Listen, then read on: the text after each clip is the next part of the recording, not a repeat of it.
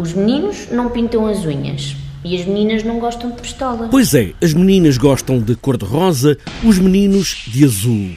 As meninas gostam de bonecas, os meninos gostam de carros. Parecem afirmações, mas podem ser perguntas. Catarina Requeijo começa por aí, por estas questões, e logo à partida divide o público. Meninas de um lado, meninos do outro. E é um espetáculo para crianças, mas também, realça bem Catarina Requeijo, para os pais e educadores. Se queremos tocar neste tema dos estereótipos de género, temos que tratar toda uma, uma cultura.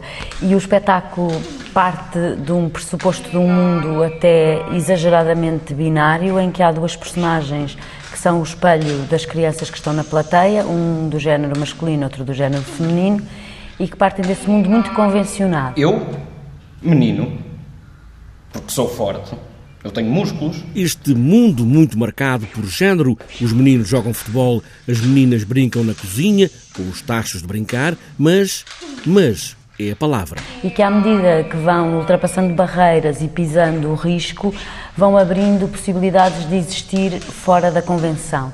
E o espetáculo faz um caminho que vai desde este mundo em que há um muro que não se pode ultrapassar, acabando numa ideia do género como um espectro um espectro em que num extremo temos a menina, menina cor-de-rosa, cheia de brilhantes, e no outro o menino forte, musculado, que gosta de jogar à bola, mas no meio disto podem existir uma série de variações que não são uh, de todo anormais. O que é que podemos ser quando formos grandes?